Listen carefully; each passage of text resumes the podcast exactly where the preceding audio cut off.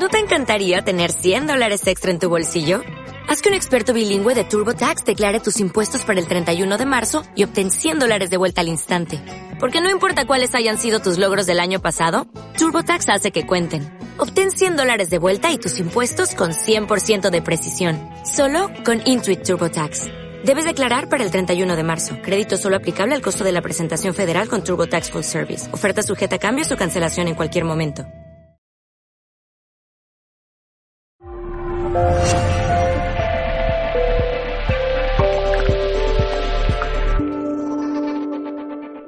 vamos a empezar ya. Venga, estos.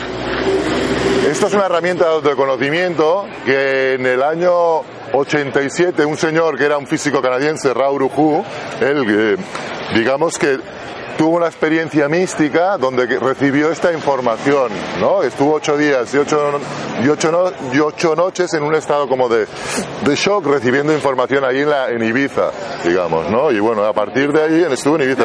Si el de Canadá se fue a Ibiza y bueno, ahí estuvo una, unos años primero en plan hippie y, y la experiencia la, la, la, tuvo ahí en una masía así antigua, ¿no? Y bueno, estuvo así, bueno, la cuestión es que toda esta información que él recibió, él dice que es de una voz, ¿no? Una voz de, bueno, se supone, de, de, los mundos intangibles y que, y que él, bueno, entró en ese estado y, y, y bueno, y eh, recibió eso y lo fue desarrollando, pues bueno, los meses, los años siguientes, hasta que, bueno, en el año 92 fundó la escuela oficial en todo el mundo, está expandido y está conocido y divulgado, ¿no? Que está, una cosa que está reconocido todo el mundo. Lo bueno, lo interesante es que esto es una ciencia digamos que, que, está constatado que hay unas estadísticas hechas y está constatado que realmente hay cuatro tipos genéticos y cada tipo le corresponde una estrategia para dejar de encontrar resistencias. ¿no? Una estrategia que es para el cuerpo. Claro, tú cuando te lo explican es claro, es tu mente la que lo, entiende y lo empieza a, observar y a practicar en tu vida. ¿no? Y se trata un poco como que esto te ayuda como a que tu mente explica cómo la, nuestra civilización, nuestra cultura, nuestra humanidad, estamos con, hemos sido condicionados a lo largo de la historia a tomar decisiones con la mente. ¿no? Y, y la diferencia, lo que te aporta esto es la posibilidad de saber cómo dejar de decidir con la mente, darle el papel que le corresponde a tu mente para que tu mente se enfoque en descubrir quién eres tú, en observarte a ti mismo, ¿no? Por ejemplo, somos el 70% del tipo generador, ¿no? Que es este centro, este centro de aquí. O sea, cuando este centro está coloreado, eres del tipo generador, formas parte del, del tipo, que es un tipo energético. O sea, tenemos dos tipos energéticos, generador, que es el 70%, y que hay, hay una variante generador puro o generador manifestante, ¿no? Generador manifestante es cuando uno de los centros motores, que es las emociones, el ego, la adrenalina, o el sacral, directamente aquí en la garganta, está definido, está conectado, y eso hace que te, seas definido como el tipo generador manifestante, ¿no? Puede ser generador manifestante o generador puro. Yo soy un generador puro y en este ejemplo también es un generador puro porque tiene el sacral conectado a este centro que es el ser, que es el yo superior, nuestra parte más espiritual, y es, y es la definición, entonces es un generador puro.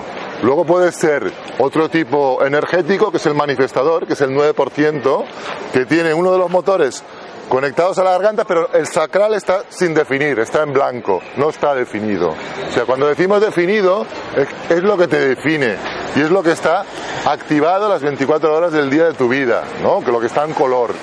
¿no? Y, y esas son tus características, tus atributos, lo que decimos los canales. ¿eh? Sí, sí, sí, sí. El sacral, sí, sí, es el segundo chakra, corresponde al segundo chakra. Claro, aquí son nueve centros. Cada diferencia explica como tradicionalmente todas las religiones, los hindús hablan de los siete chakras, pero claro, aquí el diseño humano explica como a partir de 1781 la humanidad estamos en, un proceso de transición y que, y que disponemos de esta posibilidad de transformarnos en un ser de nueve centros, ¿no? Y la diferencia es que podemos dejar de decidir con nuestra mente y decidir con tu cuerpo, porque ¿ves? la autoridad siempre está de la garganta para abajo, ¿no? Autoridad no es autoridad de mandar, ¿no? De, ser una persona autoritaria, sino de reconocerte autor de tu vida. ¿no? El diseño humano te explica cómo hay un centro, siempre es de la garganta para abajo, que es tu autoridad, desde que tú puedes decidir y quedarte tranquilo, aunque te equivoques, pero son las equivocaciones correctas que están alineadas con tu proceso de vida. Y eso es la, autoridad. Cuando uno ya es emocional, si este centro lo tenéis activado, las emociones, Podéis ya mirar vuestros diseños De color que está activado. Si tiene el color, está activado. Y el, y, el, palito que une un efecto con el otro puede estar rojo con palitos negros. Sí, bueno, eso es igual, eso es un detalle. Que vamos, a, vamos a mirar eso, si está definido o no está definido. Si tenéis las emociones definidas, coloreadas, eso quiere decir que tenéis gafas de cerca, ¿no? ¿Qué quiere decir? Que bueno, que cuando que no os conviene decidir espontáneamente, ¿no? Que siempre tenéis que procesar las cosas y a través del tiempo esperar a tener una cierta claridad, ¿no? Porque si no os, os- la, vais a pegar, digamos, ¿no? Luego os vais a arrepentir, ¿no? Si decidís prematuramente, eh, digamos, en el momento, ¿no? Porque ¿qué pasa? Claro, tú tienes gafas de cerca, ves algo y dices, ah, qué, qué, qué, qué, qué bo- qué bonitos son estos ojos, no, me, me lo quedo, no, sí, sí, esto me gusta, me gusta, claro. ¿Qué pasa? Que luego te vas a- alejando y ves que tiene la nariz torcida o que es cojo o que dices, hostia, ahora no me gusta, ¿no? Entonces, claro, tienes siempre que esperar a tener una visión más global de aquello antes de decidir si eres emocional, ¿no? Entonces, bueno, tenemos el, el tipo energético generador. Claro, somos el 70%, supongo que aquí no hay ningún manifestador. Bueno, son el 20% de la humanidad. Es el otro tipo energético. Cuando hablamos de tipos energéticos y tipos que no son energéticos, claro, quiere decir que si tú eres un tipo energético, tú estás aquí para realizarte a través de lo que haces, ¿no? A través de lo que produces, a lo que haces con tu energía, ¿no? Lo que pasa que, claro, no se trata de hacer cualquier cosa. Claro, el generador estamos aquí, tenemos la dificultad para saber qué es lo que nos gusta y nos da satisfacción. Y si no lo encontramos y si hacemos cosas que no nos dan satisfacción, nos vamos a frustrar. No ese es el tema de la frustración. Entonces, ¿qué pasa? Que te pasas la vida acumulando frustración porque nunca acabas de reconocer qué es lo que te gusta. Y la ironía es que solamente lo puedes saber cuando te lo preguntan o te lo proponen, ¿no? Por eso esta herramienta es tan válida para los niños, porque es educar a los niños en función de su naturaleza, de sus valores, de lo que son realmente, no de lo que los padres intentamos con las mejores intenciones educarlos, pero que sin saber realmente qué es quiénes son y cuáles son sus reales verdaderos valores, ¿no? Y ellos solamente lo pueden reconocer cuando le res- cuando responden a las cosas. Por eso al niño generador se lo tiene que educar preguntándole, ¿no? ¿Te gustaría hacer esto? ¿Te gustaría hacer aquello? Entonces al responder, ah, sí, me gustaría hacer. Y entonces la manera de que ellos se, den cuenta. Claro, para adultos igual, claro, si a ti no te preguntan o la vida no te propone, claro, el tema para el generador es de- dejar de iniciar. Claro, el condicionamiento es que desde pequeños nos han hecho creer no, que tenemos que ser competitivos, que tenemos que tomar la iniciativa, porque si no vamos a perder oportunidades, ¿no? Y se, y se va a adelantar cualquier otro. No se trata de esto de, de que el generador está aquí para responder a las cosas, ¿no? Responder pero es desde una espera activa, ¿no? No, no una espera pasiva, sino una espera que tú estás ocupado haciendo las cosas que te gustan y los demás, la vida siempre te va a ver y tú vas a poder responder y a lo que te propongan vas, a poder saber qué es lo que te da satisfacción respondiendo a ello, ¿no? Escuchando tu, tu sacral, ¿no? Porque es la voz sacral la que para un generador es la que le dice a cada momento si tu energía está disponible para él. Claro, es la que cuando de pequeño comes sopa, mmm, no hace todos estos sonidos que luego desde pequeño se nos castran, ¿no? Porque es la voz de la satisfacción, de hacer algo que nos gusta, ¿no? Y que estamos disfrutando, ¿no? Por eso es el, el gozo, ¿no? El generador está aquí para gozar de la vida, ¿no? Lo que pasa es que la mayoría acaban frustrados porque mm, nunca han tenido la oportunidad de descubrir quiénes son y qué es lo que les gusta y les da satisfacción, ¿no? Entonces tenemos el, otro tipo no energético, que es el 20% de la humanidad, que son proyectores, ¿no? Proyectores, cuando el, el sacral está sin definir, está en blanco y, y no tiene ninguno de los motores, de estos tres motores conectados a la garganta. Oye, el proyector es un tipo no energético. ¿Qué quiere decir? Que no está aquí para realizarse a través de lo que hace, no están aquí para trabajar como un mulo, ¿no? Ser, ser perseverante, ¿no? Los generadores sí, estamos aquí para perseverar con nuestra energía para hacer cosas y, y no cansarnos. Claro, no te cansas si haces lo que te gusta, obviamente, ¿no? Si no, si no te gusta te vas a cansar y te vas a frustrar, ¿no? Seguramente, ¿no? Claro, el proyector está aquí para realizarse a través de la interacción con los otros, proyectando su conciencia, ¿no? Lo que él, digamos, ve en la vida, ve en los otros, ¿no? Que es sabiduría, conocimiento. ¿Todo es un reflector? No, no, el reflector es el otro tipo. El reflector tiene todos los centros en blanco, ¿no? Es el 1% de la humanidad solamente, ¿no? Y claro, los, los tipos no energéticos están aquí para realizarse más a través de la conciencia, de transmitir y de proyectar su conciencia en los otros. Son los guías. El proyector es el guía, el que tiene la visión, la capacidad de ver cómo gestionar los recursos energéticos, cómo administrar de manera que los tipos energéticos podamos digamos, sacar el máximo partido de nuestra energía, no despilfarrar la energía, como muchos generadores acaban haciendo, ¿no? Cuando no saben cómo gestionarla y qué es lo que les da satisfacción realmente, ¿no? Entonces, bueno, decíamos eso, el generador puro, el generador, estás aquí para descubrirte a través de lo que haces, ¿no? Pero claro, es cuestión de saber qué es lo que te da satisfacción. Y claro, solamente lo puedes saber cuando respondes, ¿no? El problema es que nuestra mente siempre intenta adelantarse a los acontecimientos, ¿no? Siempre está como proyectando en cualquier circunstancia de tu vida que tengas que vivir, te va a hacer pensar, bueno, ¿qué va a pasar? ¿Quién me voy a encontrar? ¿Lo voy a poder controlar esto? ¿Qué me va a pasar? Que toda, esta incertidumbre que provoca que nuestra mente intente controlar lo que nos va a pasar, ¿no? Entonces esto te dice como que el generador, tú tienes que saber esperar y, y que la estrategia que te da de esperar para responder es, se trata de que tú cuando llegas a la circunstancia vas a poder, si tú te lo permites, si, si dejas que tu mente no interfiera, como en la misma circunstancia, a través de cómo tú respondes, te vas a ir descubriendo a ti mismo en esa respuesta, ¿no? Porque la palabra clave, cada tipo tiene una palabra clave. El generador es ¿quién soy yo? ¿No? Y es la pregunta que te tienes que tener siempre aquí, cada circunstancia de tu vida, ¿no? Si te puedes reconocer a ti mismo, ¿no? ¿Y cómo te reconoces? Porque aquello que estás haciendo te da satisfacción. Entonces es como poder observar en cada circunstancia de tu vida cómo te sientes, cómo sientes tu energía. Si te apetece, no te apetece, y eso es digamos, la base para saber si realmente estás haciendo lo que es correcto para ti y si has entrado. ¿Quién soy yo? Y si te gusta lo que estás haciendo, ¿te sientes bien? Sí. ¿Qué respondes? Si yo estoy eh, haciendo esto. Bueno, tú lo sientes, tu, tu, tu, sacral te lo va a decir. Claro, si, si no dejas que tu mente interfiera y, por ejemplo, por tus, por tus necesidades económicas o materiales o por tu necesidad de seguridad, digas no. Siempre nos engañamos de una manera, ah, es igual, no, ya, ya es, primero mes importante, ya más adelante, me, como que de alguna manera uno se va autoengañando con su mente y, y, va como dejando de lado esa voz, no la va acabando. Y más el generador manifestante, porque tiene un motor conectado a la garganta y se identifica más con esa parte que manifiesta en el mundo, ¿no? Porque la garganta es el mundo exterior, es la plaza del pueblo, ¿no? Todo busca la garganta.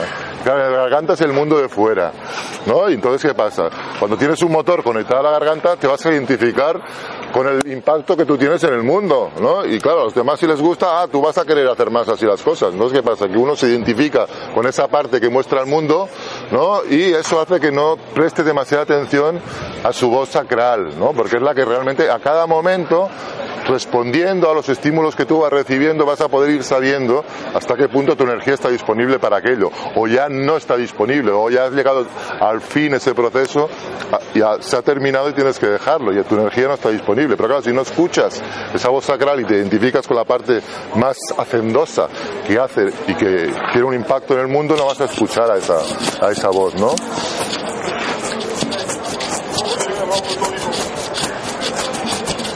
Y claro, es, es, a ver, no es fácil, pero bueno, eso es un experimento que uno, claro, porque el condicionamiento es muy fuerte, ¿no? Porque claro, todos los centros que tenéis blancos en el diseño es ahí donde recibís el impacto y el condicionamiento, donde nuestra mente se esfuerza por ser lo que cree que tiene que ser, ¿no? Que es nuestra mente, nuestra personalidad, se identifica con cosas que son lo que nos han dicho de, de pequeño, ¿no? Por ejemplo, este centro de aquí arriba es la presión de la cabeza, presión mental, son las preguntas que siempre nos hacemos. Por ejemplo, para el tema económico, para el tema profesional, ¿no? Uno si tiene este centro abierto siempre va a considerar cosas que no tiene que considerar, porque se va a fijar cómo se supone que uno tiene que ganarse la vida y va a observarlo en su clan, en su familia, en la, en la escuela, en, lo que, en los libros que lee. Entonces, ¿qué pasa? Que nunca te va a funcionar eso si tomas la iniciativa desde ese condicionamiento. ¿no? Y, y, por ejemplo, la prosperidad. Todos habremos le, leído libros como El secreto, La magia del poder psicotrónico, los, todos los decretos, las afirmaciones. Y claro, la mayoría seguro que no nos ha funcionado.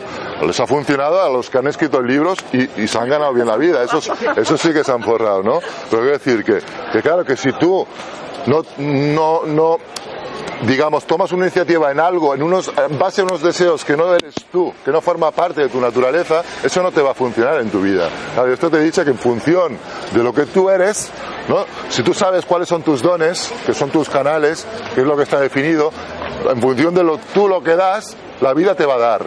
¿no? Pero claro, cuando hablamos de vida, ¿qué es la vida? ¿no? El diseño humano parte de la premisa de que la vida realmente es la conciencia y, que todos tenemos un aspecto de esa conciencia que nos conecta a una inteligencia universal que es la que nos ha puesto en este mundo y nos, cuando nos llegue la hora nos va a quitar de este mundo. Y es la que de alguna manera, si tú sabes cómo alinearte con ella, te va a dar lo que necesitas a cada momento si tú estás dándose. La vida negocia contigo. La vida es la conciencia que nos conecta con la totalidad. Entonces, si tú sabes quién eres, si sabes cuáles son tus dones, ¿no? Y si de alguna manera te preparas y te entrenas para darlo, dar eso a los demás y al mundo, la vida te va a dar, siempre vas a, te va a dar lo que necesitas para que continúes alimentando tu propósito. Y eso se trata, el conocimiento que puedes acceder sabiendo. Que, pero ¿qué pasa? Que si tú te identificas con lo que te han dicho de pequeño, ah, que eres, eres torpe, que siempre te equivocas, que esto lo has hecho muy mal, y, y claro, y, y si por, ejemplo te gusta la egiptología, ¿no? Te gusta todo ese tipo de cosas mmm, intelectuales y desde pequeño te dice, ah, eso son tonterías, no sé qué. Entonces, ¿qué pasa? Que ahí se te va a acabar tu, tus dones, ¿no? Si tú te lo crees, y es lo que suele pasar, ¿no? Nuestras neuronas, nuestros receptores que están básicamente los centros que están en blanco reciben esos mensajes, nos creemos eso desde pequeños y eso, en función de lo que nos creemos, pues vamos a atraer y vamos a, a recibir lo que recibimos, ¿no? Porque el diseño humano también parte de la premisa de que somos conciencia autorreflectante, ¿no? A mí cuando me dijeron eso, dije, hostia, ¿qué, qué, qué coño es eso, no? Conciencia autorreflectante. ¿Y qué quiere decir? Que hay una parte nuestra que se refleja en todas las experiencias que tenemos, ¿no? Ya sea con el dinero, ya sea en las relaciones, con nuestros conflictos, con nuestros padres, con lo que sea. Todo eso se va a reflejar a través de lo que nos pasa y es nuestra conciencia la que proyecta, la que está ahí, ¿no? Porque dices, coño, el mundo, cada uno ve el mundo a su manera, ¿no? El maya, la ilusión, ¿no? Entonces, ¿qué, qué carajo es el mundo? Si cada uno lo ve a su manera realmente. Claro, eso es la esencia del maya, ¿no? El, que es un, claro, tampoco se trata de irte a, a la montaña porque el mundo es ilusión y a meditar y a, y a olvidarte del mundo, ¿no?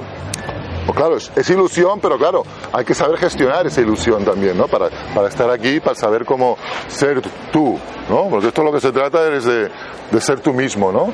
Eres único, ¿no? Como el Bitter Cash, ¿no? Somos únicos, pero claro, cada uno es único en lo que es, ¿no? en, el, en, su tipo, en su autoridad, ¿no? que decimos la autoridad, en el perfil, en todo lo que lo define, lo que, no, lo que tiene sin definir. Y claro, si tú sabes quién eres, claro, ya no vas a esperar que los demás te reconozcan y te acepten, ¿no? Para que tú te puedas sentir satisfecho, ¿no? No, no, necesitarás tanto del, del, digamos, del reconocimiento de tus padres si no te supieron valorar cuando eras pequeño, cuando eras pequeño, no te aceptaron y no sabieron reconocer tus valores.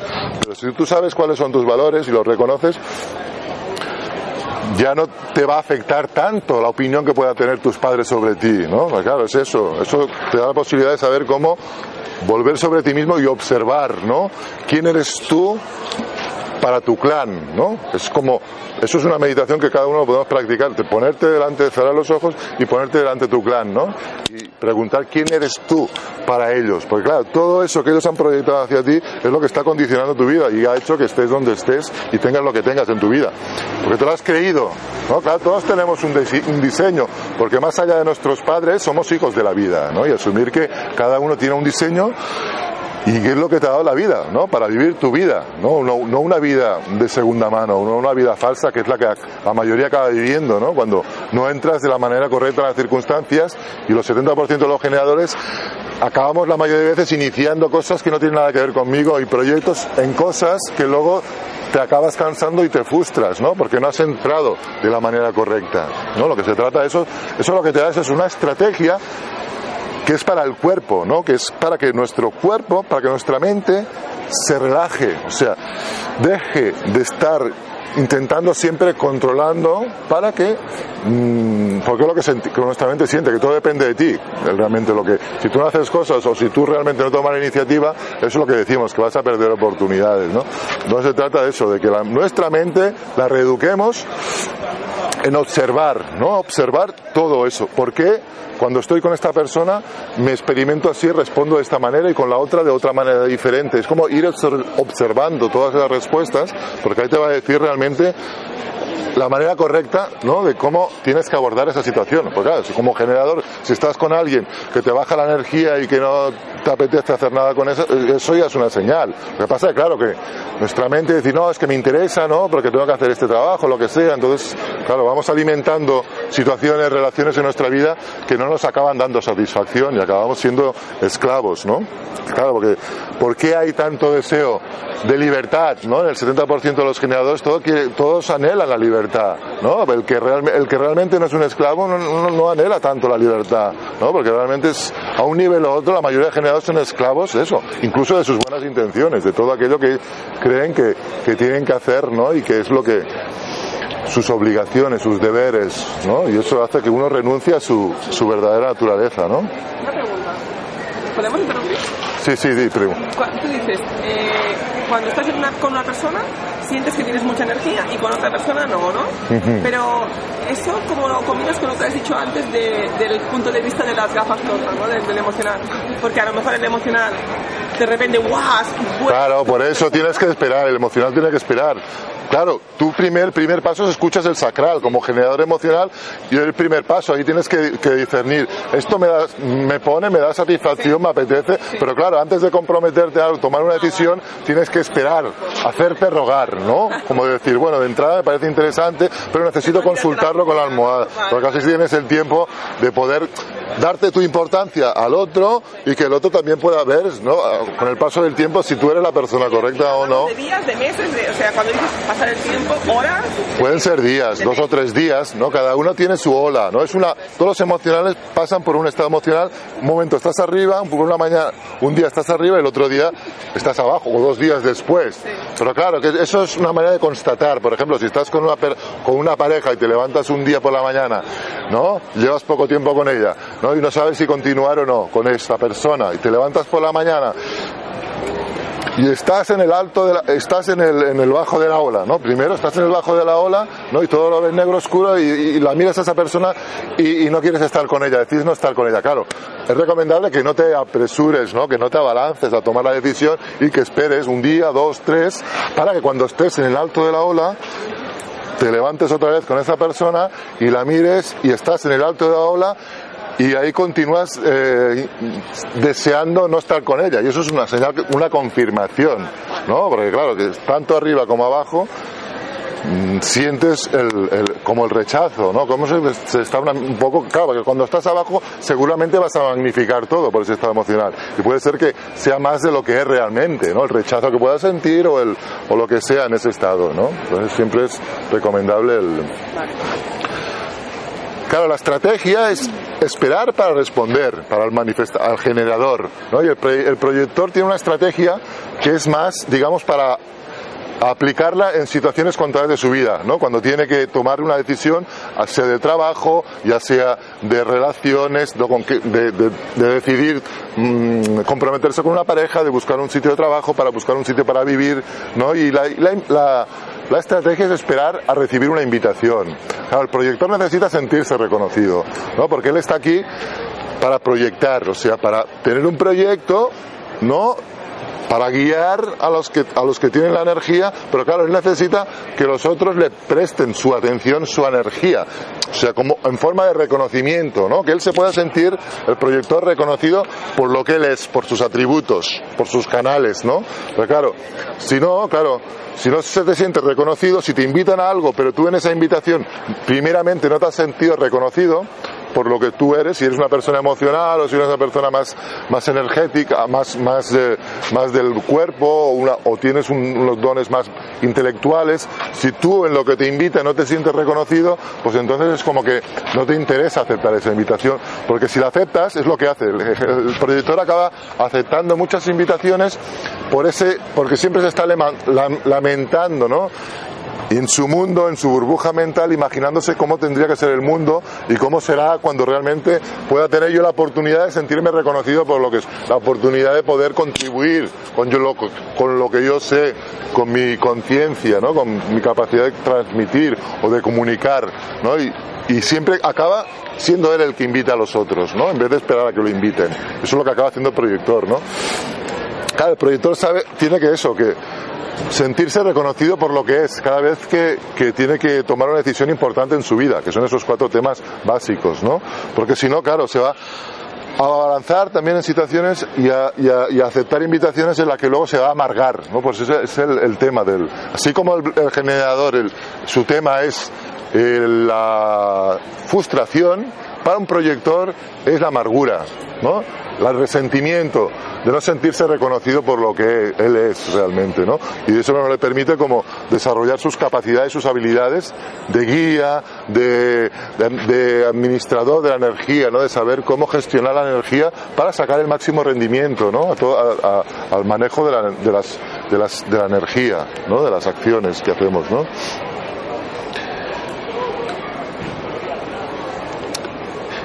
Y el otro tipo, el reflector, que es el 1%, el, el, la pregunta, perdón, la pregunta para el proyector es ¿quién eres tú? ¿Quién es el otro?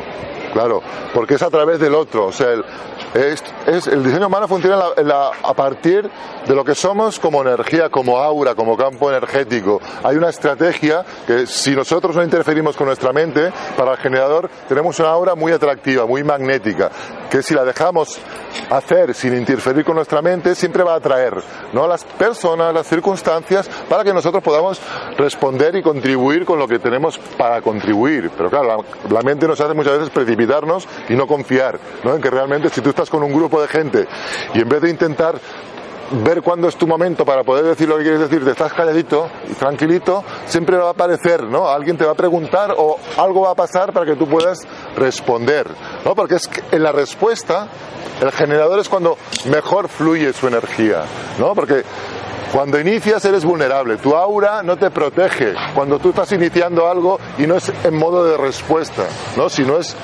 fruto de una iniciativa que te viene de tu mente, un impulso de que tú lo que crees que tendrías que hacer. Si inicias desde ahí, tu aura no te va a proteger y entonces te vas a, vas a encontrarte con resistencias por parte de los demás o te vas a encontrar con que te vas a frustrar. Si, si, si inicias de esa manera, desde la mente. ¿no? Entonces el proyector es quién es el otro. Así como el aura del generador es un aura muy expandida, ¿no? que está constantemente atrayendo y recibiendo a los demás, como esas alfombritas que dan la bienvenida ¿no? en, casa, el generador siempre de entrada da la bienvenida a todos. ¿no? Es como que si tú estuvieras sentado en, en, tu cama y la gente fuera entrando en tu aura y se fuera sentando en tu cama, ¿no? Si no tú se, de alguna manera se da esa interacción, aunque nosotros no, normalmente el generador no se da cuenta, pero su aura está constantemente atrayendo y dando la bienvenida a todo el mundo. Claro, luego es que tú la escuches o no, porque si tú la, escu la escuchas vas a saber cuándo estás disponible, cuándo no, y cuándo tienes que decir que no, o cuándo tienes que decir que sí, con quién sí, con quién no. Claro, pero tú tienes que escuchar a tu aura. Si tú estás en la mente siguiendo tus intereses materiales o de seguridad o de lo que sea, pues la vas a cagar, seguramente, ¿no? Entonces se trata un poco de ir escuchando esa voz sacral, ¿no? Que es para el, para el generador es su autoridad, ¿no? La, es la guía interior, ¿no? Y para el proyector, su aura es una aura enfocada, ¿no? Es como una aura que es como un bisturí cerebral realmente, ¿no? Que penetra en el aura del otro y está constantemente testando la energía de los otros. El proyector no se da cuenta, pero tiene ese aspecto un poco como invasor del campo energético del otro. Porque él está aquí para reconocer al otro, reconocer la esencia del otro, ¿no? Con su aura penetra en, la esencia, en, el, en el corazón de la otra persona y tiene ese don de saber testar quién es esa persona, ¿no? Por eso, ¿quién es el otro? Claro, el, el, proyector está aquí para saber quién es el otro, porque en función de, de cómo, de, de, saber quién es el otro, le puede dar lo que tiene que dar él al otro, ¿no? Entonces, ¿eh? primero hace un análisis. Claro, un diagnóstico, haces un diagnóstico y claro, el, el, el problema es que muchas veces los, los, proyectores entran incorrectamente en el campo energético del otro, cuando entran sin, sin ser invitados. Si tú lo haces sin, sin ser invitado, la mayoría que somos generadores nos sentimos como ¡oh! agobiados un poco, como acorralados contra la pared, ¿no? Porque el otro te está como testando de, una, manera que tú no le has dado permiso, ¿no? Y que te sientes como invadido, ¿no? Y el otro igual ni se da cuenta al proyector, pero claro, es lo que está sucediendo. Pues hay una estrategia para neutralizar esas resistencias, ¿no? Entonces el proyector necesita primero como, pum, esperar a que lo inviten, ¿no? Que venga un generador y te pregunte, ¿qué te parece esto? ¿Cómo lo ves? ¿No? Entonces tú, si te preguntan, claro, no todavía no tienes que decirlo, porque primero tienes que saber si el otro está preparado para escucharlo, ¿no? Entonces lo tienes que mirar a los ojos y le tienes que decir, ¿estás seguro que lo quieres que, te, lo, que te lo diga? Claro. Entonces el generador ahí tiene la posibilidad de responder, de saber si realmente en ese momento está disponible para escuchar eso. Porque claro, el proyector es un bisturí cerebral, ¿no? Que, que va a tu tus puntos no eh, flacos ahí donde te puede tocar realmente y si tú no estás preparado para escuchar eso pues pues te puede dejar un poco trastocado, ¿no? O que no esté. Claro, eso es como que da la posibilidad que el generador, al responder, escuche su voz sacral y diga si es el momento o si no es el momento, ¿no? Y así pueda, pueda saber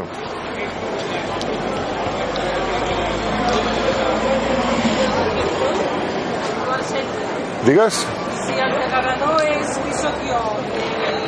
¿Quién es el otro? El, ¿Es el otro?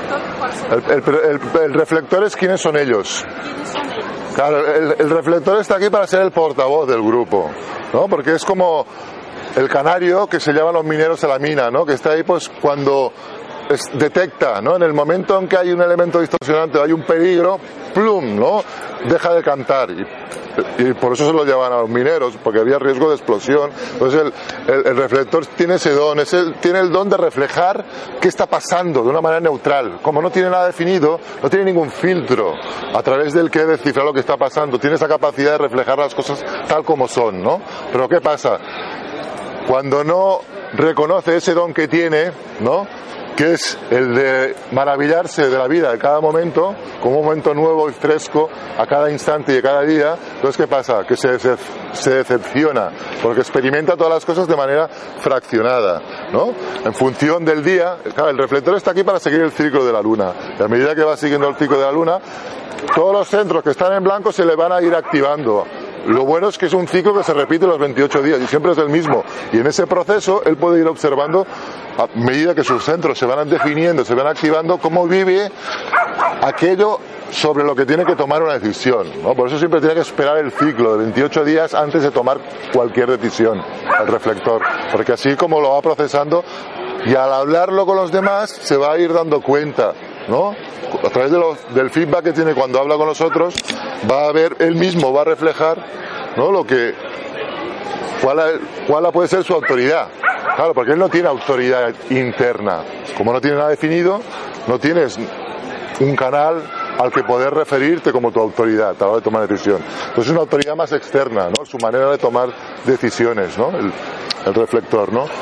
Y claro, él es, tiene ese don de, de saber darse cuenta primero en cómo funciona un grupo, la psicología del grupo o la sociología realmente es su don, ¿no? cómo manejar eso, porque él tiene ese don de, reconocer cómo funciona la norma, las reglas en cómo funciona un, grupo, un grupo y a partir de ahí identificar qué elementos son los elementos disonantes, distorsionadores de ese grupo y cuáles son los potenciadores y a partir de ahí ese es su don para saber cómo manejar el grupo para que el grupo pueda tirar hacia adelante ¿no? y ese es el para él es quiénes son ellos y para el manifestador que es el otro tipo es es que como impacto ¿no? o sea el eh, el manifestador es el único tipo, que es un tipo energético, que, puede tomar por sí mismo la iniciativa sin necesitar tanto de los demás. Los generadores normalmente operamos como un grupo, como un equipo, ¿no? Nos custodiamos unos a otros, nos protegemos, ¿no? Porque de alguna manera estamos diseñados para operar de esta manera, ¿no? Y el, el manifestador es el único tipo que está aquí para a él, digamos, abrir caminos, ¿no? Es el que de alguna manera va a explorar eh, lugares inhóspitos donde no ha ido nadie antes, ¿no? Porque ese, ese es el don que él tiene, digamos, de abrir camino, de iniciar, de empezar algo, ¿no? Y él tiene la capacidad, como tiene un motor conectado a la garganta, y el sacral sin definir es lo que le define. Lo que pasa es que tiene que ser consciente del impacto que tienen los otros.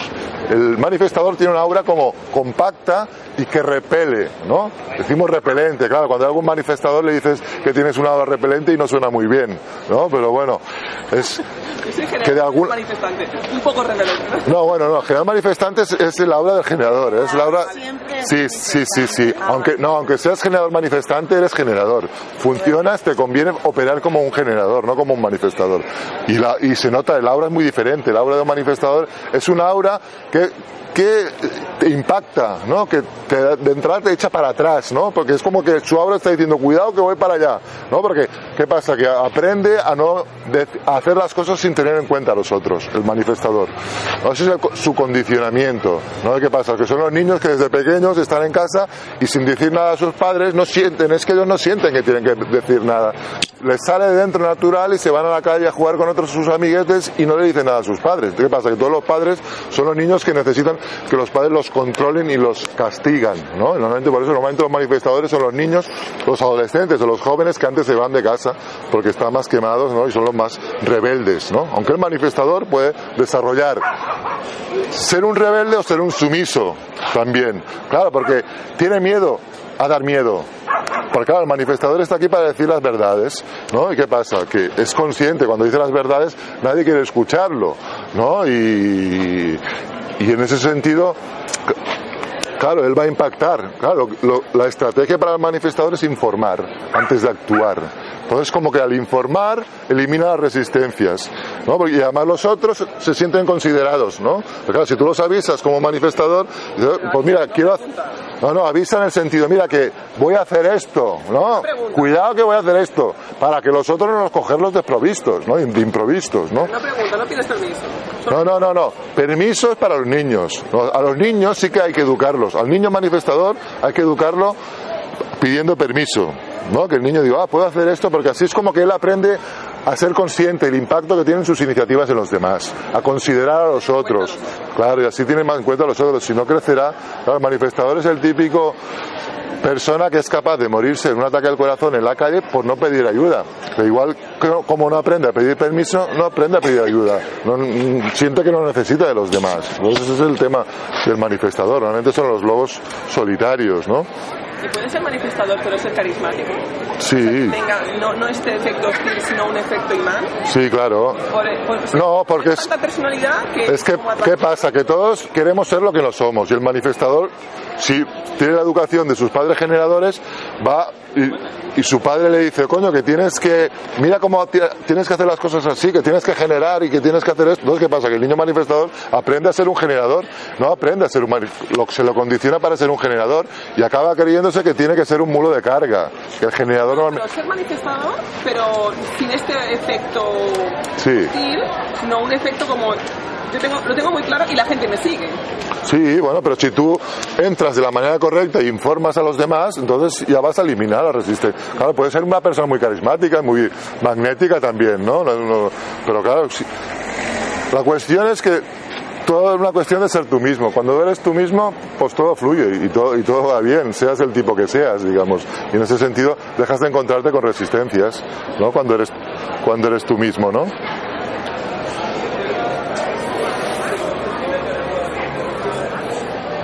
Y bueno, básicamente lo es como considerar, mmm, darte cuenta por qué estás como estás, ¿no? Cuando tú puedes observar, saber qué centro estás en blanco, comprender por qué estás como estás, ¿no? Como lo que te has creído.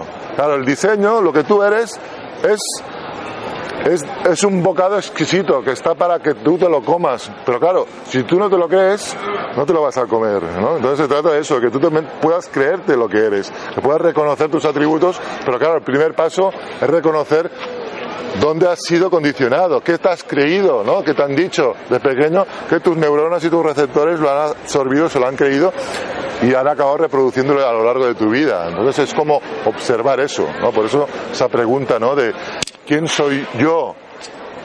Aunque seas un manifestador, aunque seas un proyector, cualquier tipo, ¿quién soy yo para mi clan? ¿no? Ponerte delante de tu clan ¿no? y a partir de ahí observar toda la caca que te puede salir, ¿no? Ahí puedes escribir en, una hoja todo lo que tus padres han proyectado sobre ti y que te hace que tú te percibas como te percibes. Porque claro, la primera relación que tienes que tu yo tiene con tus padres, que tienes con tus padres, es a partir de esa percepción que tú tienes de ti, la que vas a tener a lo largo de toda tu vida. Con tus jefes y vas a reproducir todo eso, la misma relación que tú has tenido con tus padres, porque es la percepción de que tienes de, de- de tu yo. Y a partir de ahí vas, vas a, a operar en tu vida con, en todas tus relaciones y no vas a hacer más que reproducir las relaciones a partir de esa primera relación que has tenido con tus padres, ¿no? Una pregunta, antes de que la garganta, el cerebro, ¿qué puntos son los otros? ¿Podemos saber? Sí.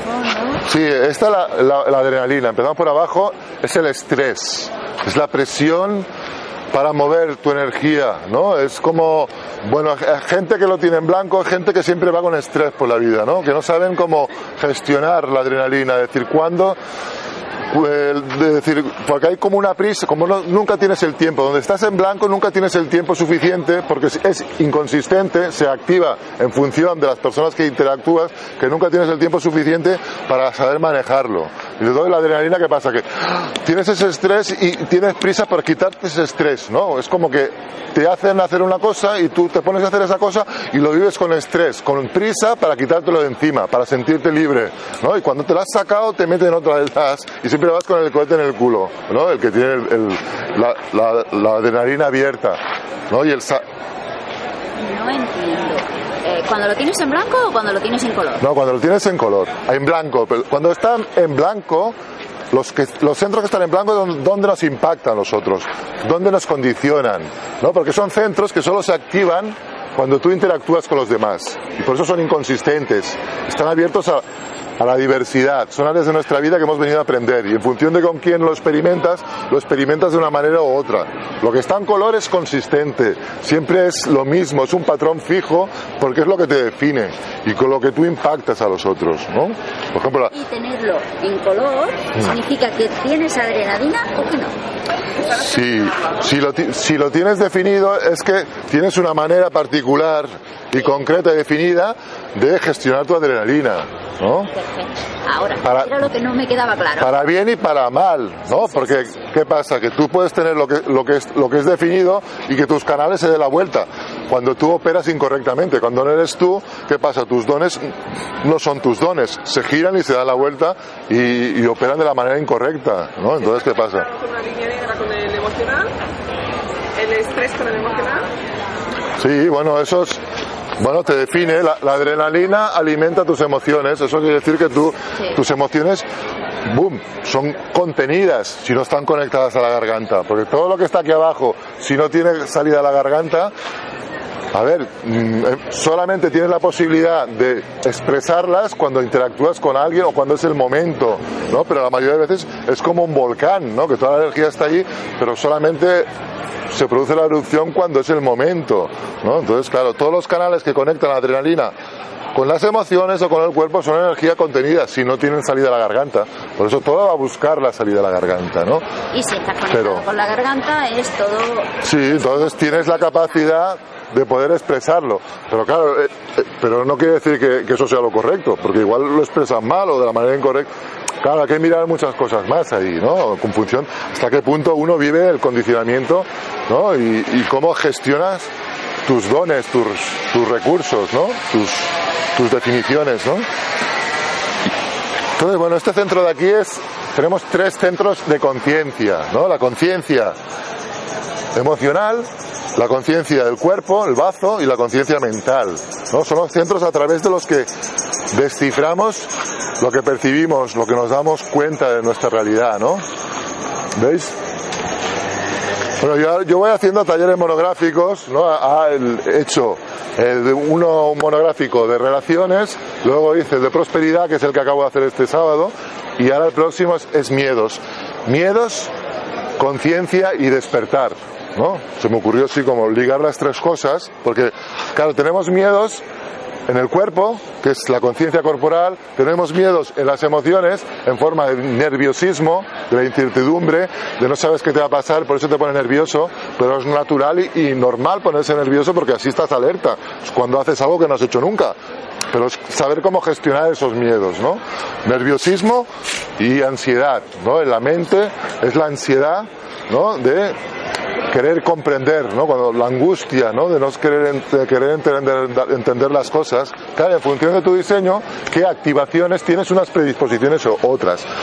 Puede ser que tus miedos sean tuyos o tus miedos sean de tus antepasados o sean miedos que te has creído y que has incorporado en tu vida que no tienen nada que ver contigo, que, son innecesarios. O los miedos de la mente, que la mayoría son innecesarios cuando te bloquean y te paralizan. Y es saber utilizar y gestionar tus miedos de manera que te ayudan realmente a transformar en un potencial en tu vida para conseguir tus objetivos y saber cómo regular esos miedos, ¿no?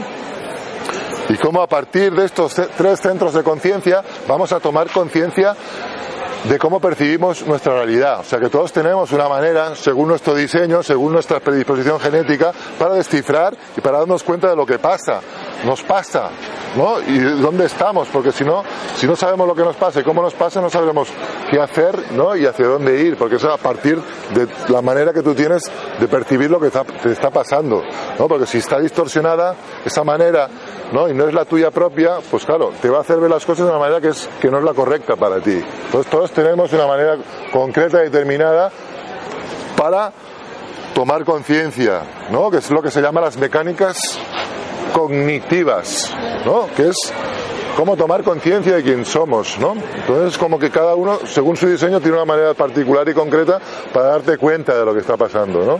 Se trata de despertar, ¿no? Cuando hablamos de despertar no es lo mismo que iluminarse, ¿no? Porque tú puedes estar iluminado y estar dormido, ¿no? En el sentido que puedes estar iluminado, puedes estar despierto en la luz y puedes estar despierto en la oscuridad. ¿No? ¿Qué pasa? Que normalmente todas las religiones históricamente nos han hecho creer que la iluminación es solamente morar en la luz, ¿no? De alguna manera negar la parte de la oscuridad, ¿no? Y tú puedes estar despierto en la luz y en la oscuridad. Entonces, como el despertar es una experiencia más ordinaria de lo que nosotros nos creemos. Estar iluminado es muy engañoso en el fondo, ¿no? Porque de alguna manera uno tiende como a polarizarse y a negar el otro lado. Y estar despierto simplemente es estar alineado, que tu forma está alineado con tu conciencia. Vivir alineado con tu conciencia en, este mundo. Y eso es cuando elimina las resistencias y eres tú mismo, ¿no? Y eso es, eso es el despertar.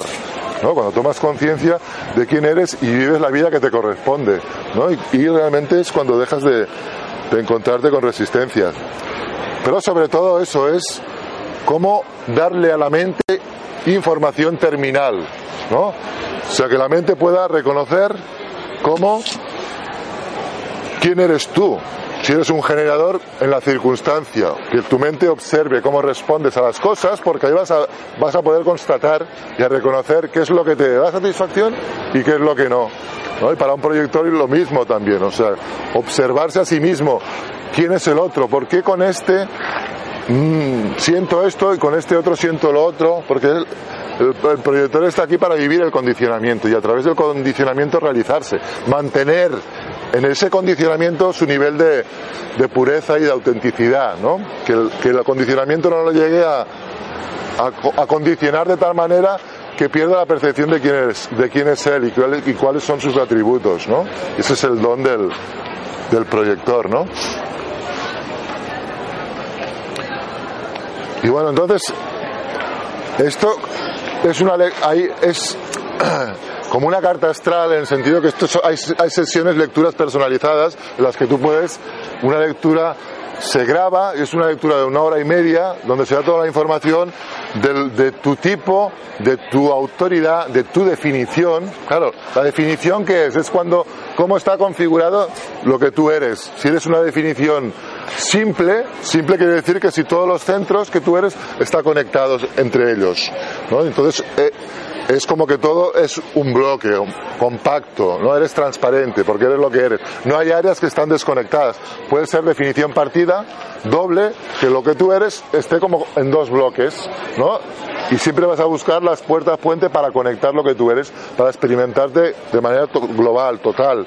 Puede una- una- ser una definición triple o una definición cuádruple incluso, que es muy poco frecuente, que lo que eres son cuatro bloques que están desconectados entre sí, ¿no? En función de eso tú vas a saber cómo manejar eso, cómo gestionar eso de la manera correcta para vivir tu naturaleza correctamente, sin, resisten- sin resistencias. ¿Es esto que pone parte definición? Sí, sí, sí, eso es la definición, ¿no? ¿Y cuál es el doble? O sea, el que tienes activado... Bueno, la definición doble es, es, por ejemplo, en este caso, ¿no? Que hay estos tres centros están conectados entre sí y estos dos están conectados entre sí. Pero este- estos tres y estos dos no están conectados entre ellos. Hay una puerta, pero no hay un canal que lo conecta todo. Y eso por eso es doble. Es una mente, la mente por un lado y la parte sacral y del ser y de la garganta por el otro. Eso es una doble partida, ¿no? Y luego tenemos la definición, definición y, y luego tenemos lo que es el, Singular es simple. Singular es que lo que tú eres es, es lo que lo que muestras. No puedes esconder nada. Eres transparente porque para bien y para, o sea, esto todo es para bien y para mal. Es un sistema binario y todo tiene las dos caras. Entonces todo es para bien y para mal. Entonces tenemos lo que es el perfil, ¿no? El perfil es la relación que hay entre tu parte consciente y tu parte inconsciente. Y es el traje, es el rol, ¿no? El que va, el rol del personaje que viene aquí a vivir la, a vivir la película que vivimos en este mundo, ¿no? Y es el, el perfil, es esa la relación entre tu consciente y tu inconsciente, ¿no? Y tenemos, y eso se mira en función de la línea que hay en el hexagrama. O sea, ¿ves? Aquí tenemos 64 hexagramas y aquí tenemos el sol, ¿ves? El sol está en la puerta 46 y en la puerta 46 está aquí en el ser, ¿no? Es el amor al cuerpo esta puerta, el amor transpersonal, al cuerpo como, como el templo del espíritu, ¿no? Entonces tenemos el, el perfil, es en función de en qué fracción de esos seis grados que abarca cada puerta, la dividimos en seis fracciones. Y en función de, cada, de en cuál de esa, de esa fracción está, vas a tener el sol en la línea 1, en la 2, en la 3 o, en la 6 y eso va a determinar tu perfil. El perfil 1 es investigador, el perfil 2 es el ermitaño, el perfil 3 es el, el mártir, el 4 es el oportunista, el 5 es el hereje y el sexto es el modelo de roles. Es como que cada uno en función de, de dónde está el planeta, en, en qué fracción tiene un, un rol o otro. Y es inconsciente. Barra 4, entonces este número que diciendo Sí, sí, sí. el segundo. No, el segundo, el segundo. El segundo es el del perfil. Vale. Y, el, y entonces el inconsciente, pues tienes el, el- el otro, el otro número. Puede ser un 1-3 o un 1-4. Puede ser un 2-4 o un 2-5. Puede ser un 3-5 o un 3-6. Puede ser un 4-6 o un 4-1. Puede ser un 5-1 o un 5-2 un 6-2 o un 6-3. Solamente hay esas dos opciones, hay esas combinaciones de 12 perfiles, ¿no? Porque claro, lo que se combina es que hay dos cálculos en un diseño. El cálculo natal, que es como una carta astral, y el cálculo prenatal, que es el, lo que representa el inconsciente. Es lo que vemos en la columna que tenéis en rojo. Son activaciones de tu cuerpo, del inconsciente, y son, es un cálculo que, que- para, que se hace para 88 grados antes del nacimiento, y que es lo que representa que es inconsciente en ti. Y en el gráfico se ven las activaciones que están en rojo. Todos los palitos rojos, esos son activaciones inconscientes, que igual tú no te acabas de dar cuenta, ¿no? Porque lo hace tu cuerpo. A ver, tú puedes ser tímido, pero tu personalidad y tu cuerpo puede ser seductor y no te das cuenta tú. Entonces como que el cuerpo es- es el inconsciente y es ese cálculo que se hace, ¿no? 88 grados antes del, del nacimiento, ¿no? O sea, el 2 sería el inconsciente y el 4 sería el consciente. Sí, sí, el que está en, la- en la- el rojo, el segundo número es, es el inconsciente, ¿no? Entonces eso es, es- y eso está yuxtapuesto, por eso es un quantum, ¿no? Esto es un quantum porque es la yuxtaposición de tu consciente y de tu inconsciente y de cómo es la manera correcta de gestionar eso, ¿no?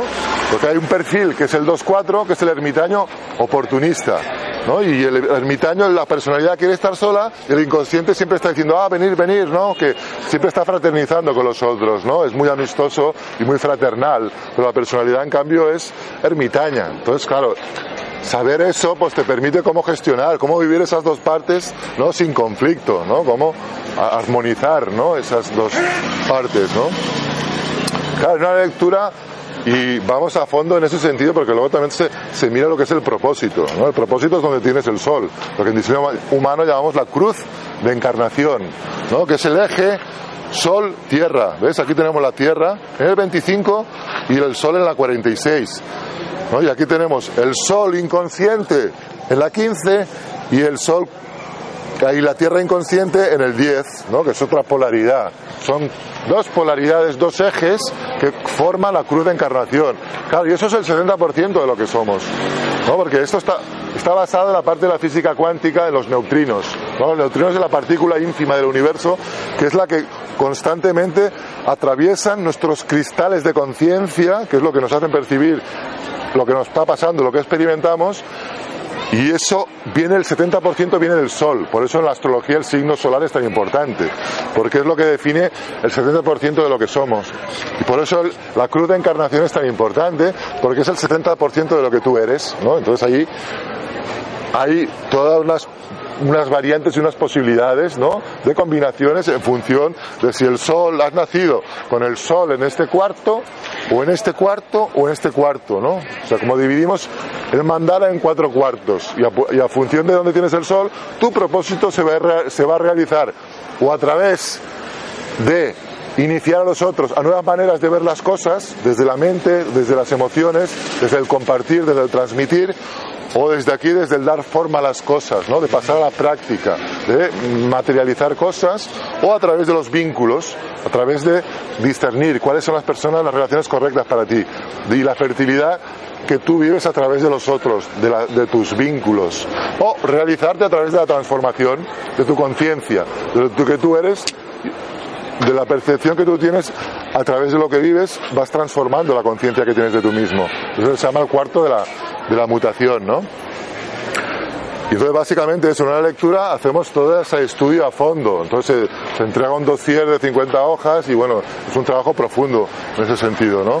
Que ya tienes ahí para toda tu vida, porque es como un, como un manual, ¿no? Que te dice para que puedas reconocer cuando te estás, estás atascado o estás liado con, en tu vida, poder identificar y comprender por qué, qué mecanismos son los que hacen que estés como estés y que tú al comprender esos mecanismos de hecho puedas comprender y trascenderlo, ¿no? Y reconocer por qué estás como estás y observar hasta qué punto todavía continúas siendo víctima, ¿no? Del condicionamiento, ¿no? Cada centro en blanco tiene una palabra, una pregunta para saber hasta qué punto todavía estás siendo condicionado por tu mente, por lo que tú crees ser, ¿no? Por lo que decíamos, la adrenalina es todavía tienes prisa por sentirte libre, ¿no? Entonces, como no estás gestionando de la manera correcta tu adrenalina, tu estrés, ¿no? Tu presión, ¿no? Entonces, como que los centros que están en blanco son nuestro campo de prosperidad, ¿no? Porque son los centros donde tú puedes desarrollar más sabiduría y puedes manejarte mejor y, acabar enseñando a los otros cómo manejarse en esas áreas, ¿no? Pues lo que pasa es que la mayoría de veces acaban siendo un campo de, minas, un campo de sufrimiento, porque uno es incapaz de salir de ese condicionamiento, de reconocerlo, y donde nos, donde tenemos a complicar tanto la vida, ¿no? Y claro, las emociones es uno de los condicionamientos más fuertes, ¿no? Porque es, si las tienes sin definir, entonces como que uno va a evitar confrontar la verdad, ¿no? La verdad de quién, de quién eres y de cuáles son tus necesidades emocionales, ¿no? Entonces, ¿qué pasa? Que el, que tiene las emociones sin definir crece con una sonrisa a la boca, ¿no? Como diciendo, no, no, yo no quiero problemas, ¿no? Buen rollito, ¿no? Si yo, tú no me des problemas, yo no te voy a dar problemas, ¿no? Como que de alguna manera, donde estamos abiertos es donde más nos impactan y donde más se amplifica todo lo que los, otros nos transmiten y, nos impactan. Entonces, ¿qué pasa? Que si tú tienes las emociones abiertas, como yo, por ejemplo, ¿qué pasa? Que desde pequeño, si tú estás en un entorno que tus padres se, se pelean o hay tristeza, hay dolor, hay rabia, lo que sea, tú la vas a magnificar ese estado, ¿no? ¿Y qué pasa? Que te vas a identificar. Lo normal es que te identifiques y te creas que eso es tuyo, que tú tienes un problema. Cuando tú lo que estás haciendo es simplemente amplificar esa emoción que está sintiendo la otra persona. Entonces, ¿qué pasa? Que tú, porque eso te crea mucho impacto, te vas a proteger desde pequeño. Y el niño que no es emocional, que es emocional abierto, pues crece protegiéndose, porque claro, es muy vulnerable en esa área. Entonces, que vas a eludir situaciones de confrontación a lo largo de tu vida, para bien y para mal. Bueno, para bien bueno, cuando aciertas, cuando realmente ese conflicto no te atañe a ti, no es algo que te toque y que sea necesario que lo confrontes, ¿no? Es saber identificar. ¿eh? Sí, sí, sí, sí. Claro, entonces a eso hay como uno evita la confrontación, normalmente. La verdad de tu ser, de tus emociones. Claro, porque estas son, son las emociones, pero es, es el espíritu, ¿no? Realmente, ¿no? Porque el diseño humano explica cómo estamos viviendo una mutación. Las emociones están muy revueltas porque estamos mutando como especie hacia una nueva conciencia. Somos una especie en tránsito, en mutación. ¿Eso quiere decir? Que que el, que el centro de las emociones va a convertirse en un centro de conciencia.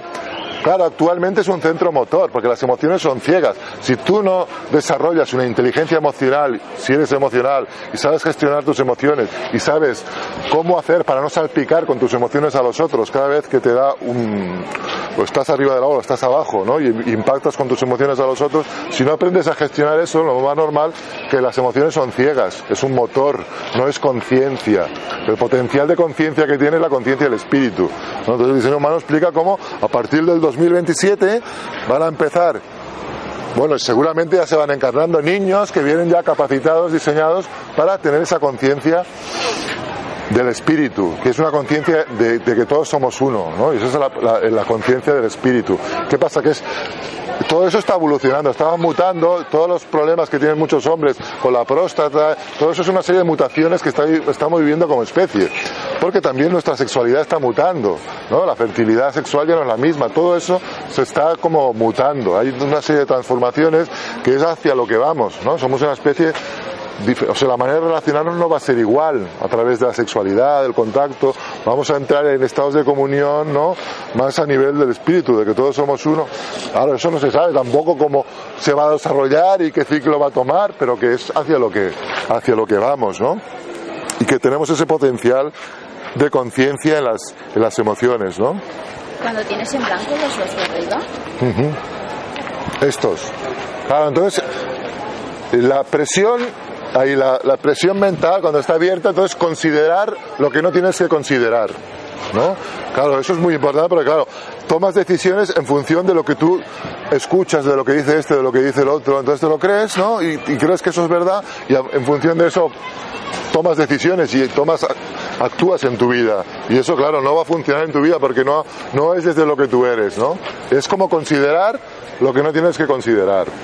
La mente es pretender tener certeza estar seguro de lo que piensas no y la mente cuando está abierta es una mente abierta que puede ver las cosas de mil maneras y ese es su don que tiene, esa flexibilidad intelectual, esa abertura, ¿no? Puedes tener una mente muy abierta, pero claro, cuando pretendes, si pretendes estar seguro de lo que piensas o de lo que crees, realmente la vas a cagar, ¿no? Porque realmente es imposible. La mente, lo que un día es negro, el otro día es blanco. Entonces la certeza pero claro, la mente siempre se va a obsesionar con intentar encontrar certezas, sobre todo si la tienes abierta la mente, ¿no? Pues que dejar que las cosas vengan y se vayan, ¿no? Sin pretender apropiarte de opiniones. Que la mente abierta es como que a veces te sientes como medio tonto, ¿no? Dices, bueno, ¿yo qué criterio tengo? ¿Qué pienso de esto? No lo tienes claro, pero es que es tu manera de no retener conceptos, opiniones, de no tener... Claro, tú no tienes una mente bien amueblada como el que la tiene definida, ¿no? El que la tiene definida tiene una mente bien amueblada porque, bueno, tiene un, un patrón fijo a la hora de transmitir, de comunicar, una manera identificable que lo define, ¿no? Cómo transmite o cómo opera su mente. Si la tienes abierta, pues es una mente abierta, caótica, pero a la vez abierta y flexible a, ver las cosas de mil maneras diferentes. Entonces ese es el, pote- el potencial Claro, la garganta abierta, yo la tengo abierta, ¿no? Y la garganta abierta no tienes un patrón fijo y consistente. Es como que cuando hablas en público, como ahora, entonces tú tienes que confiar que tienes que rendirte a las gargantas que están aquí abiertas y definidas. Porque lo que tiene la garganta es como que tiene el micrófono.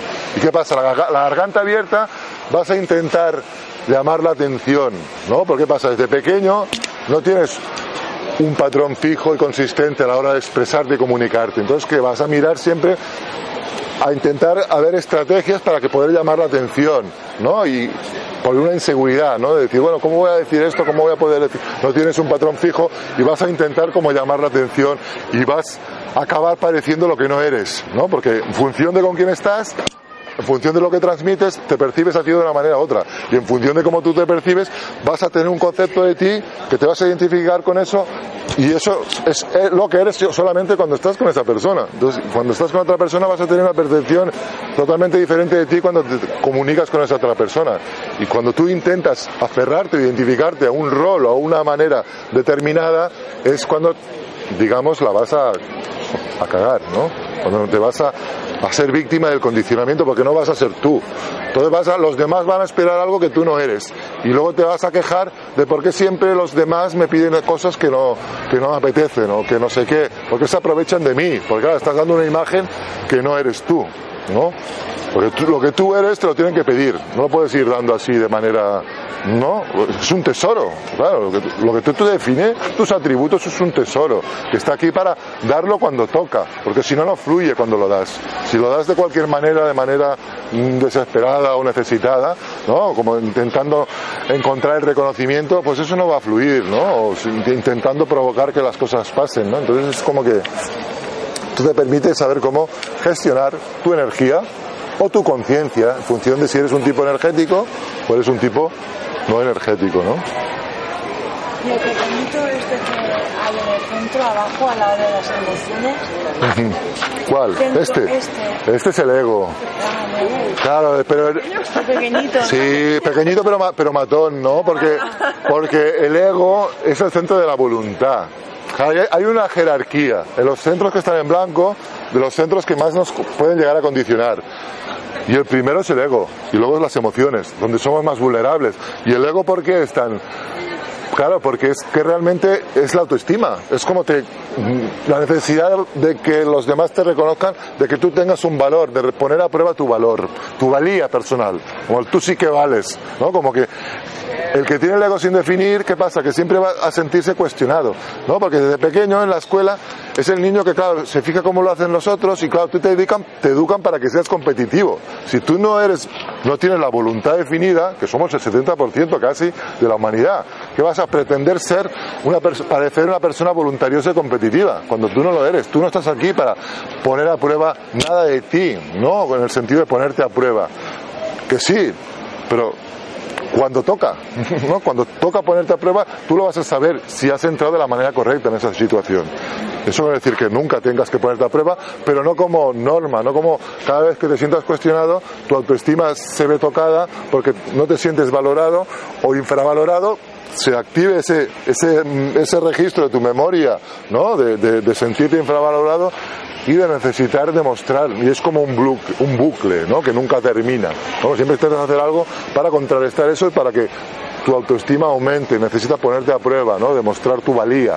Eso es lo que hace el ego, el ego sin definir, ¿no? El generador, el generador necesita, necesita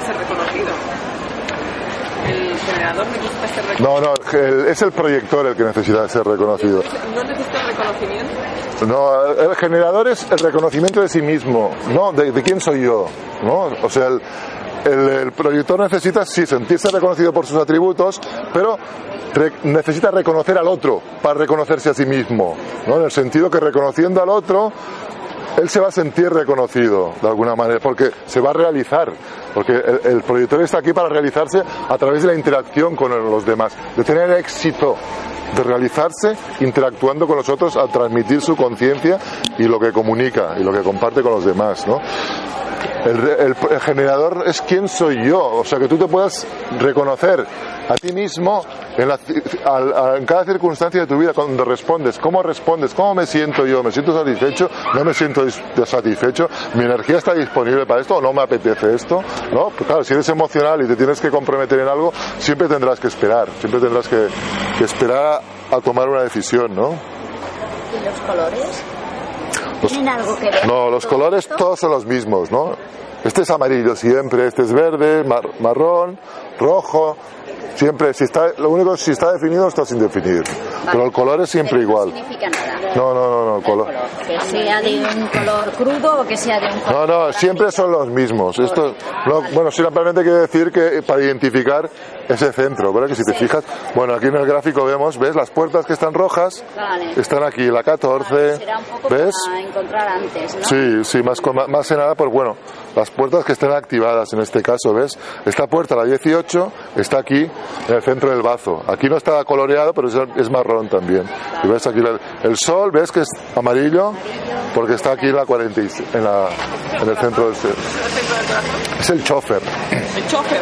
Es el chofer es el ser, es la conciencia, Ah, el. ¿no? Es como que de alguna manera es la parte que todos tenemos que confiar, porque es la que nos ha traído este mundo, la que nos va a quitar. cuando- Y es el que realmente le corresponde conducir nuestro vehículo. El problema es cuando nosotros, que somos el pasajero, ¿eh? pretendemos conducir el vehículo, ¿no? Nos peleamos con el chofer y, y- y ¿no? Como... bueno, el espíritu, sí, el alma, es, es tu conciencia. Bueno, aquí hablamos más de conciencia, ¿no? Realmente la conciencia en mayúsculas porque es el que está aquí para el chofer. Es el centro, de, llamamos el centro de amor y dirección y de identidad, ¿no? El, el chofer, el, el centro G. ¿no? Entonces siempre explicamos la, la, lo de la limusine. La limusine es el vehículo que es el cuerpo y el cuerpo ya está diseñado, ¿no? Para saber cómo funcionar, ¿no? Porque tú, por mucho que lo intentes, el, el cuerpo se autorregula. Hay una inteligencia universal que regula el cuerpo para que nos mantengamos en este, este mundo vivos. Entonces esa inteligencia ya está incorporada en nosotros, ¿no? Y esa inteligencia también es la que hace que realmente atraiga lo que necesitamos y nosotros no, no interferimos con nuestra mente. El diseño humano pone en evidencia la supremacía de la forma sobre la mente, del cuerpo sobre la mente. ¿no? Que por eso la estrategia es para el cuerpo, no es para la mente. Que es, la- es el cuerpo el que tiene la sabiduría y la, y la estrategia para fluir y para poder estar alineado con la conciencia. Conciencia forma que sean uno. Y eso es el despertar, ¿no? Y no malgastar energía escuchando tu cuerpo, ¿no? Lo que tú decías de escuchar el sacro, Sí, sí. escuchar cómo te hace sentir algo, ¿no? Sí, sí, sí, sí. ¿Cómo respondes a, a las circunstancias de tu vida? Es, tu sacral siempre va a responder. Pero claro, si tú no lo escuchas, no, no es que sea. ¿Cómo no- cómo Tú lo escuchas? porque es, es una voz que asiente o disiente, en forma de gemidos, gruñidos, ¿no? Alaridos o lo ¿O que sea, gritos, claro. Y es la voz que te está diciendo. Si eso te pone o no te pone, si te da satisfacción o no te da satisfacción, cómo te sientes, si te estás frustrando, eh, te, lo- te lo va a decir. ¿no? Bueno, tú lo puedes sentir, ¿no? Lo puede- es escucharlo, claro. Pero ¿qué pasa? Que al general manifestante le cuesta más, ¿eh? ya, ya, ya lo estás demostrando, ¿no? Porque claro, está más identificada con la parte que, que muestras al mundo y, y hay más dificultad. ¿Qué pasa? Que el general manifestante suele saltarse etapas, ¿no? Porque tiene el don de la eficacia, o sea, de saber cuándo, bueno, acabó una cosa, hago otra, ¿no? Y como que, vamos, otra y otra, ¿no? Y como que tiene ese don, lo que pasa que claro, que a veces tiene esa, esa, esa cosa engañosa de creer que ya has completado un ciclo cuando todavía no las de saltarse etapas, ¿no? Que muchas veces el general manifestante tiene que volver atrás y volver a a ralentizar un poco el ritmo para ir esperando a recibir nuevos estímulos para que observando esa respuesta su energía le vaya guiando para saber en qué momento estás, si te conviene pasar a otra- etapa o si estás donde estás y todavía no tienes que hacer el, el salto. Hay confusión, tengo el, el emocional activado y el sacro también, pues para mí hay confusión entre lo que me gusta porque lo siento de las emociones, mm, me cuesta definir, distinguir entre estos dos. O sea, me gusta, vale, pero no sé de dónde viene gusta. Sí, sí, sí, sí. ¿vale? Eso, eso es lo que me cuesta más. Hombre, claro, es que es un, eso es un trabajo, claro, de, de observación y de, y claro, siempre si uno es definición partida, es un proceso de aprendizaje, de ir a través de la interacción con el otro, tú vas aprendiendo a conectar las diferentes áreas de tu vida, ¿no? Y ahí es donde tienes el potencial también de ser un, un maestro que puedes enseñar, por ejemplo, las relaciones, ¿no? Los que tenemos definición doble partida, podemos llegar a ser grandes maestros de cómo relacionarnos para vivir en armonía todos, ¿no? Y para que realmente podamos gestionar esos conflictos de manera que muchas relaciones que acaban ser rompiéndose de manera innecesaria. Si hubiera realmente una manera correcta de cómo funcionar como relación, ¿no? De ser consciente de lo que cada uno aporta a la relación y cómo gestionar eso de tal manera para hacer que funcionen las relaciones, ¿no? Realmente, ¿no?